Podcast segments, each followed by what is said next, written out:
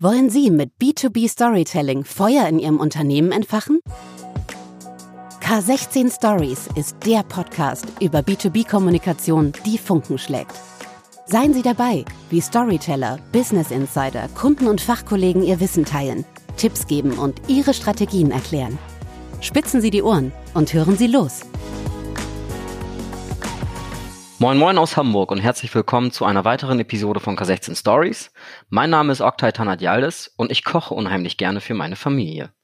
Und wahrscheinlich ging es vielen anderen während der harten Lockdown-Wochen so, dass sie im Netz nach Rezepten gesucht haben, um auch mal was anderes als Spaghetti mit Tomatensauce für sich und für die Kinder zu kochen. Ich persönlich habe während des Lockdowns dank einer App mein Tikka Masala Hähnchen quasi zur Perfektion gebracht und auch meine vegetarische Bolognese kann sich mittlerweile sehen bzw. schmecken lassen. Aber warum erzähle ich das? Und was hat das Ganze mit dem heutigen Thema Technology-Driven Storytelling zu tun? Ich habe heute Verena Huberts zu Gast, Mitgründerin von Kitchen Stories, einer App, die mehr als vier Millionen aktive Hobbyköche als Nutzer hat. Ich freue mich sehr, dass du heute da bist, liebe Verena. Ja, vielen lieben Dank für die Einladung und hallo nach Hamburg aus Berlin.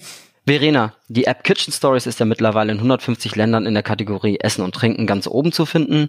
Eure App ist mehr als 18 Millionen Mal heruntergeladen worden. Ihr wart unter den Top-Apps im Apple Store kurz nach eurem Launch und ihr seid auch mit dem Google Play Design Award ausgezeichnet worden. Ja, selbst Tim Cook, der Chef von Apple, war bei euch im Office und hat Pancakes in die Luft geworfen. Wahnsinn. Du, die Liste eurer glorreichen Errungenschaften könnte ich aber auch noch tagesfüllend hier ausführen, aber das würde hier den Rahmen sprengen. Bevor wir aber nun tiefer einsteigen in das Thema der Episode, welche Anforderungen Technologie oder die digitale Welt an Storytelling hat, erzähl uns mehr über dich und Kitchen Stories. Wie kam es zu der Idee?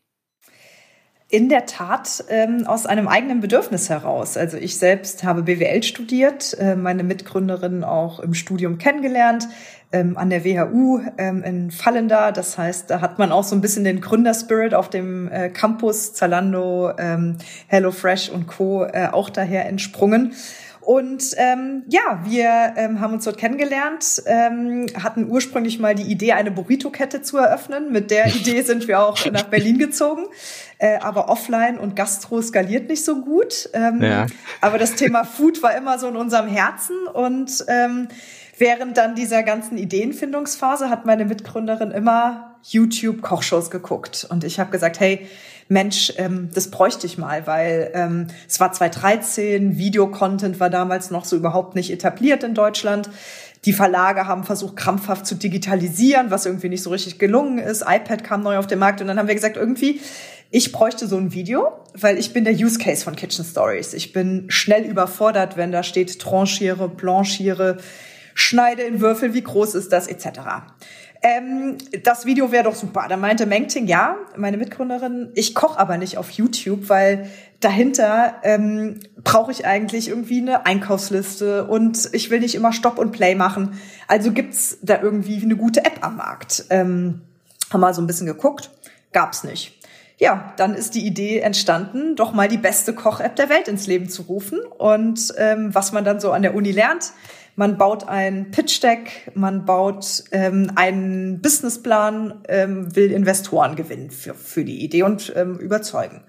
Die, ähm, das Marktfeedback war relativ ernüchternd, ähm, weil eigentlich drei Fragen gestellt wurden. Habt ihr schon mal Content beziehungsweise Videocontent produziert, eine App programmiert und was habt ihr beide denn mit Essen zu tun? Ähm, Dreimal Nein sozusagen, ja. Jo, und wenn du dann da mit 24, 25 ähm, aufschlägst, ähm, hätte ich da, glaube ich, auch nicht investiert.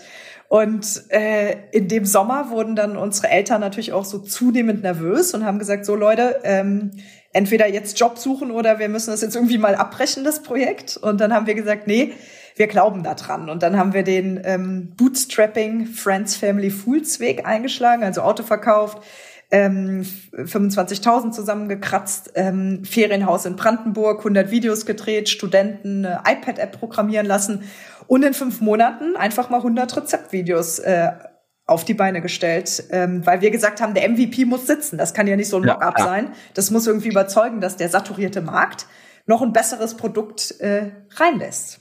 100 Rezepte. Wie viele Rezepte habt ihr heute auf eurer Plattform? Äh, wir haben über 2000 eigene Rezepte, also redaktionell erstellt und aber ja auch seit letztem Jahr die Community gelauncht ähm, und die nutzergenerierten Inhalte. Ähm, die sind natürlich jetzt richtig gerade durch die Decke gegangen, auch in dieser ganzen Corona-Phase. Ja, ähm, und da haben wir jetzt mehrere tausende User-Rezepte schon. Also wir haben jetzt über 5000 Rezepte tatsächlich schon auf der Plattform und äh, das wird immer mehr hoffentlich dann auch demnächst. Ja, Wahnsinn.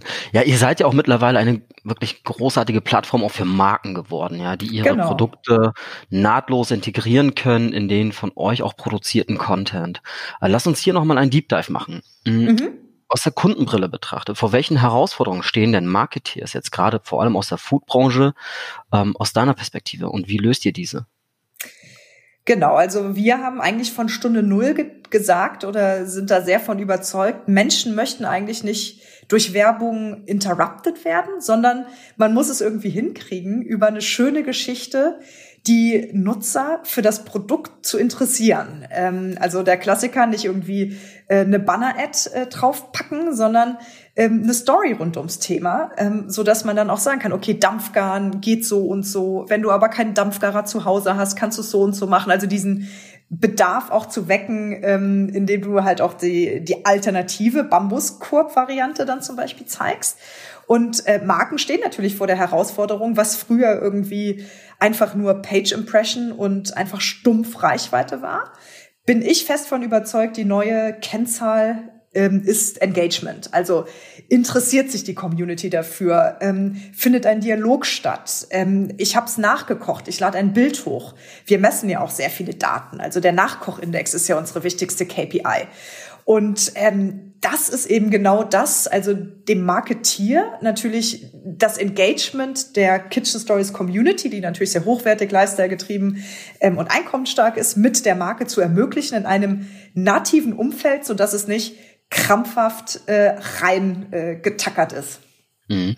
Du, du sprichst das Thema Daten an, was natürlich enorm technologiegetrieben auch ist. Abgeleitet aus euren Daten, welche Story ist auf Platz eins? Ja, da kann man jetzt gar nicht so sagen, auf Platz eins und immer, sondern ähm, das ändert sich natürlich. Wir haben jeden Tag einen neuen Artikel, neue Rezepte. Ähm, das heißt, das gucken wir uns natürlich auf Monatsbasis an. Was, was funktioniert besonders gut? Ne, vielleicht mal so gefragt, was ist denn so ein Erfolgsrezept? Also es gibt eigentlich zwei Use Cases. Ähm, der eine ist so der Everyday. Ich koche unter der Woche, ähm, will mir irgendwie die Mittagspause oder das Abendessen oder mal ein anderes Frühstück ausprobieren. Da muss es irgendwie schnell gehen ähm, und auch einfach ähm, zuzubereiten sein. Aber trotzdem so einen gewissen Twist haben. Und am Wochenende nehme ich mir auch mal Zeit. Da darf es dann auch mal ein bis zwei Stunden irgendwie sein. Ähm, und dann kommt auch mehr die Familie zusammen, wenn nicht Corona ist, natürlich Freunde. Und dann ist halt Kochen mehr dieses soziale, ähm, äh, interaktivere Erlebnis. Und das ist natürlich dann nicht Schnelligkeit, sondern eher so ein bisschen ähm, kann ich damit jetzt jemanden beeindrucken und ist es irgendwie auch mal was anderes. Und es gibt aber natürlich Klassiker. Also wenn du mich fragst, was ist irgendwie der Non-Stop-Hit bei Kitchen Stories, dann sind es sowohl in der jetzigen Zeit als auch damals tatsächlich die Buttermilk Pancakes.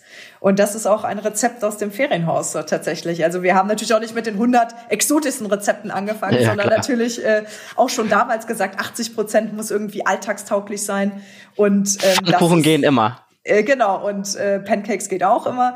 Und deswegen ähm, ist das echt so ein, so ein Ding. Und äh, Backen natürlich jetzt auch in der Zeit sind das Dinge, ähm, also Pancakes ist jetzt nicht Backen, aber wir sehen auch so ein Manhattan Cheesecake und Co. Mm. Die haben jetzt auch so einen richtigen Boost nochmal, weil man sich auch die Zeit nimmt und das Bananenbrot tatsächlich.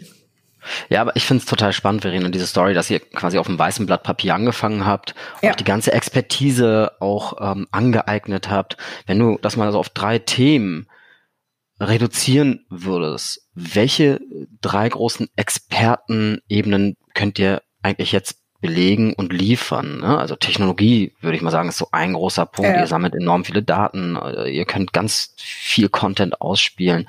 Ähm, was, welche zwei weiteren Faktoren kannst du noch, würdest du nennen, wenn du mal rückblickend schaust, hey, wow, da sind wir richtige Experten geworden drin? Ja, klar, auf der einen Seite, also ich glaube, es ist vor allen Dingen die ähm, Brücke oder die Symbiose aus Content und Technologie, weil eben das auch äh, am Markt so keiner macht. Also die Leute oder die Player, die die, tollsten Food-Tech-Produkte haben, die haben meistens keine Lust auf Content. Und die, die den Content herstellen, ähm, denken nicht an strukturierte Plattformen, Daten, optimierte User Journeys, sondern kommen halt eher aus diesem Publishing-Bereich, wo die Plattformen ja dann doch teilweise aussehen, genau wie sie auch vor zehn Jahren ausgesehen haben. Deswegen sagen wir eigentlich so, die Kitchen Stories USPs sind definitiv ähm, Content und Technologie, Technologie inkludi inkludierend ähm, auch die Daten. Und das Dritte ist aber auch, was uns wirklich abhebt vom Markt, ist die internationale Community, weil wir sind global verfügbar. Du hast ja eben auch gesagt, 150 Länder. Wir sind nämlich auf zwölf Sprachen ähm, auch live. Das heißt, unter dem Buttermilk Pancake ähm, diskutiert dann der chinesische Nutzer mit dem amerikanischen Nutzer über das perfekte Pfannkuchenrezept. Und wir haben halt von Anfang an gesagt, Kochen ist irgendwie sehr fragmentiert. Also wir haben hier Chefkoch, dann hat Amerika All Recipes Japan hat Cookpad, aber in anderen Bereichen gibt es eigentlich globale Plattformen und Essen ist so global. Warum gibt es da jetzt nichts? Und die Community, die auch uns natürlich inspiriert, und da kommen wir wieder den Schwenk zu den Daten, weil wir sehen natürlich, okay, in China wird jetzt gerade die Drachenfrucht gesucht, äh, in den USA auch. Ah ja, okay, Deutschland ist wahrscheinlich ein bisschen hinterher. Ähm, äh, und in China ist es natürlich gelernt und gelebt. Und dann haben wir dann relativ schnell ein Video produziert How to cut Dragon Fruit, also wie schneide ich das Ding eigentlich und was kann ich damit machen?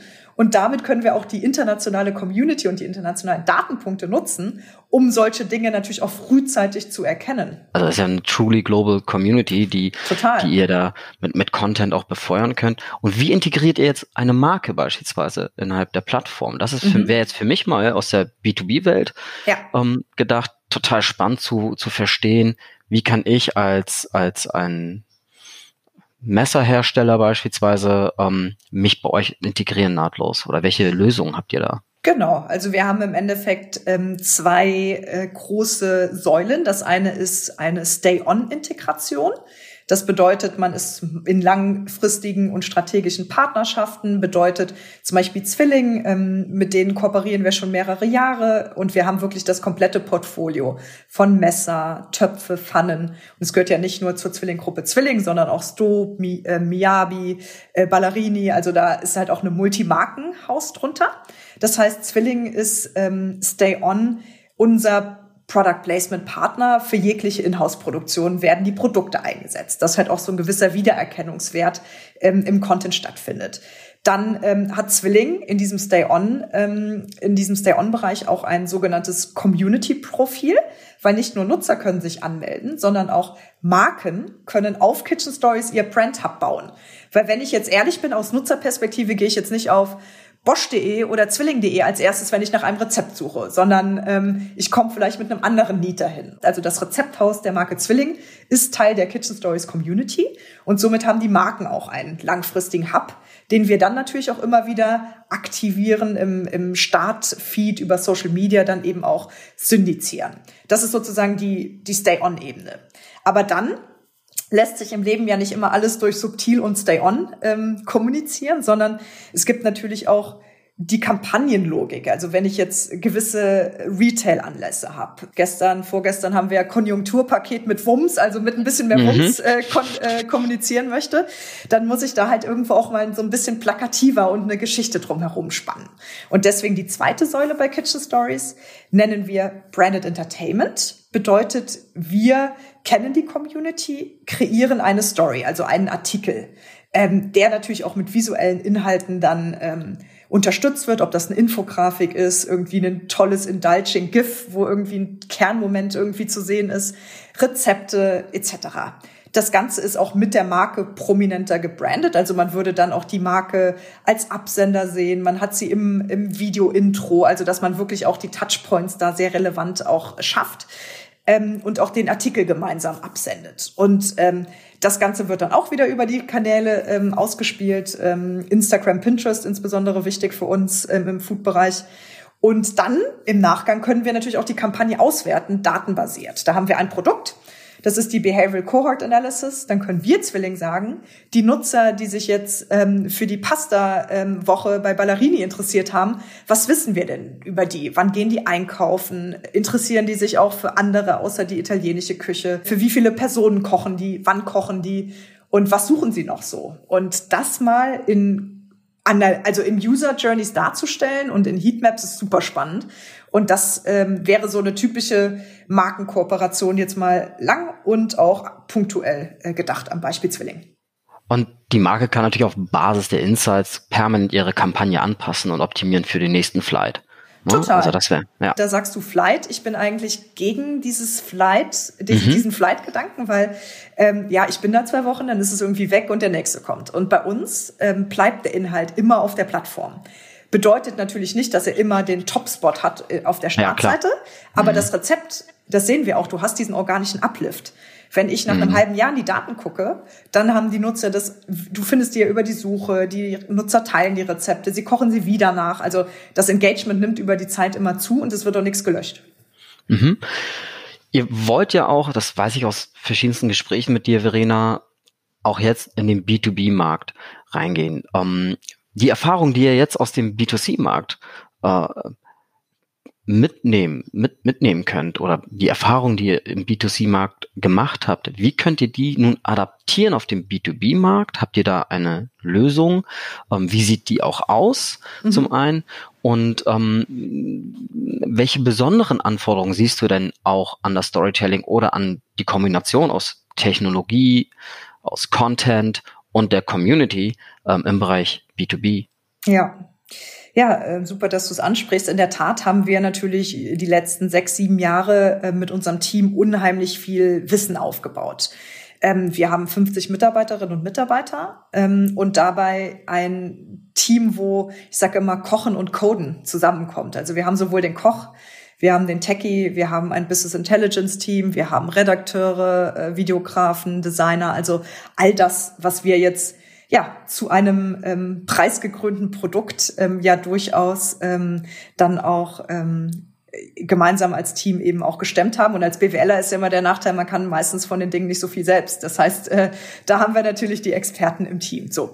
Und ähm, genau diese Expertise, ähm, die wir aufgebaut haben, wollen wir auch B2B-Marken auf der Kitchen Stories Plattform anbieten, aber auch darüber hinaus. Und in dem Kontext haben wir letztes Jahr im Herbst Stories Plus gelauncht als eine Umbrella-Marke aller unserer B2B Angebote, weil wir gemerkt haben, okay, jetzt haben wir mit Zwilling ähm, zum Beispiel die Kampagnen gemacht und sie finden auf unserer Seite statt. Jetzt brauchen die aber noch mal ein POS-Konzept oder mal eigenständigen Content, genau wie ein Nestlé. Und ähm, dem wollen wir uns ja nicht verschließen, weil wir haben ja auch in unserem Büro fünf Showküchen, wir haben die Infrastruktur, wir haben da sehr viel Expertise aufgebaut und dem Kunden einfach noch nachhaltiger und holistischer an der Seite stehen zu können und ihm beraten zu können.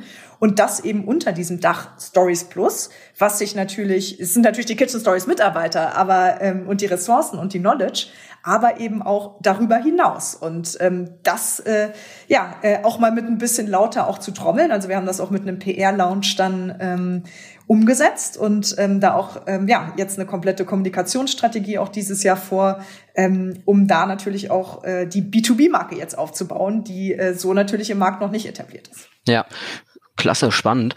Ich will es aber noch mal ein bisschen konkreter ja. wissen. Nehmen wir mal als Beispiel eine Krankenversicherung. So, yes. wenn ich eine Krankenversicherung bin, wie ja. kann, könnte ich jetzt meine Stories ähm, über euch platzieren? Weil das, da wird's ja sehr konkret, ja, mhm. wenn, wenn wir darüber sprechen, okay, ähm, im B2B-Markt, äh, Krankenversicherung braucht auch neue Wege, beispielsweise herauszufinden, äh, an ihre, ja, an ihre Nutzer zu kommen, an ihre, an die, an die Versicherten zu kommen, denen auch Content bereitzustellen. Wie könnte es jetzt mit Stories Plus funktionieren? Also das würde mich jetzt auch interessieren, mal konkret.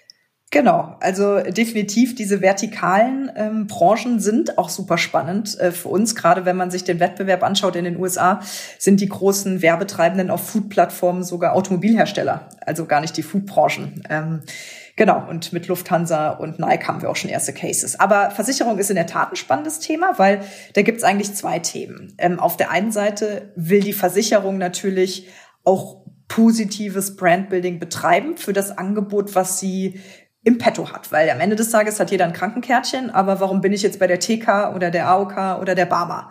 Ähm, es gibt äh, Zusatzleistungen, es gibt auch Zusatzinhalte, ähm, die ähm, auch mittlerweile, also wenn man sich die Versicherung anguckt, da gibt's ja auch echt richtige ähm, interne Portale, ähm, Zusatzkurse, die, die die einen mitmachen, die anderen nicht. Ernährung ist natürlich der Grundpfeiler für Gesundheit mit Sport und natürlich ein paar anderen Dingen, die man richtig oder falsch machen kann. Aber wir sehen schon, dass gerade im Versicherungskontext das Thema Ernährung eine sehr, sehr große Rolle spielt. Ähm, bedeutet natürlich, man kann Fitnessrezepte mit einer ähm, Krankenkasse machen oder gesunde und ähm, regionale regionale Rezepte. Dann ist aber natürlich der zweite Weg zu sagen, okay, ähm, Versicherung, wie können wir dich denn unterstützen? Weil wenn ich mir jetzt äh, das Kundenportal einer oder meiner Versicherung angucke, lädt mich das jetzt meistens nicht zum Verweilen ein. Ähm, es ist aber ein sehr großes Retention-Tool, ähm, in der Post-Abschlussphase auch zu verhindern, dass die mal wechseln zu der Versicherung, die es halt ein bisschen besser macht und ein bisschen mehr anbietet und ähm, moderner kommuniziert. Und ähm, da können wir sogar über eine Content-Schnittstelle unseren Content zur Verfügung stellen, so dass da auch immer täglich neue gesunde Ideen oder Gesundheitstipps und Rezepte zur Verfügung gestellt werden. Aber natürlich auch über Stories Plus sagen, hey, kommt doch mal alle vorbei, wir machen mal einen Workshop und wir beraten euch mal, wie ihr euch eigentlich auch aufstellen müsst, sowohl von dem Produkt, also dem Interface, wie ihr mit eurem Kunden kommuniziert. Ist das mhm. eine Webseite, ein Fax oder eine App? Und was braucht ihr eigentlich dazu? Und den Content könnten wir dann auch produzieren. Welche Cases kannst du jetzt zum Beispiel aus dem Non-Food-Bereich, weil das wäre jetzt natürlich total, total spannend zu, zu verstehen. Ihr, eure Expertise mhm. habt ihr im, im Food-Bereich ganz, ganz stark aufgebaut. Ähm, und jetzt Krankenversicherung ist so ein Case. Hast du noch ein, zwei andere Cases, wo man, wo wir den Hörern auch nochmal mitgeben können, hey, schau mal, ähm, vielleicht inspiriert euch das auch in diese Richtung mal zu denken, ähm, neben, neben einer Krankenversicherung beispielsweise? Ähm, total. Also meine These ist, je unemotionaler das Produkt, desto höher das Emotionalisierungsbedürfnis. Ähm, Deswegen gibt's ja auch die Allianz Arena beim Sport, weil ne, emotional, der FC Bayern, der weckt die Emotionen. Ähm, wir wurden auch schon von Energieversorgern angesprochen, energiesparendes Kochen. Also ähm, ah, ja, klar. oder von super, Banken. Super naheliegend, ja. Mhm. Oder von Banken. Ich meine, guck dir mal Mastercard, Visa an, so dieses Priceless Moments. Also ähm, immer wenn es halt ein ungreifbares oder eine Commodity als Produkt gibt, dann ist es eigentlich umso wichtiger, über diese emotionale Komponente positive Akzente zu setzen. Und das kriegst du bei einer Bank auch hin, entweder Prime Dining oder studentisches Dining. Also ich bin eigentlich der Meinung, alles außer Drogen und Waffen kriegt man emotional unter. Und ähm, da würde ich mich auch über natürlich die Challenges freuen, mal mit Marken auch offen brainstormen zu dürfen, weil was haben wir denn? Wir haben ein positives Umfeld.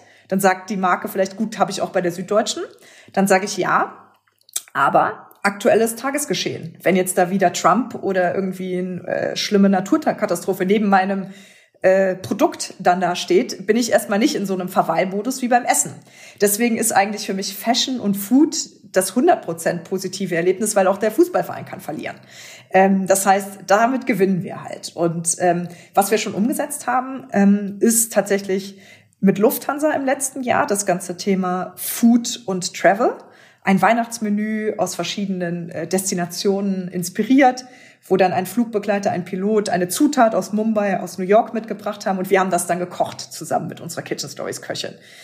Mit Nike haben wir das Thema Sport und Ernährung umgesetzt. Also ähm, das ist super und super emotional und ähm, ja, würde mich freuen, ähm, da auch noch mal weiter ähm, weiter reinzugehen. Das heißt, Verena, wenn ich das richtig verstehe, ihr bietet eigentlich genau dem Kunden die Aufbereitung von emotionalen Stories an über eure Content-Kreation und auch das Ausspielen über Technologie, über die Schnittstellen, dass man jetzt eigentlich Reichweite generieren kann, und Daten liefert im Anschluss an eine Kampagne oder auch ongoing ongoing ähm, permanent Daten zuliefern kann, weil, wie du sagst, der Content ja auf der Plattform verbleibt und Kunden damit äh, alle Daten zur Verfügung haben, ihre, ihre Maßnahmen noch weiter zu optimieren. Kann man das so zusammenfassen?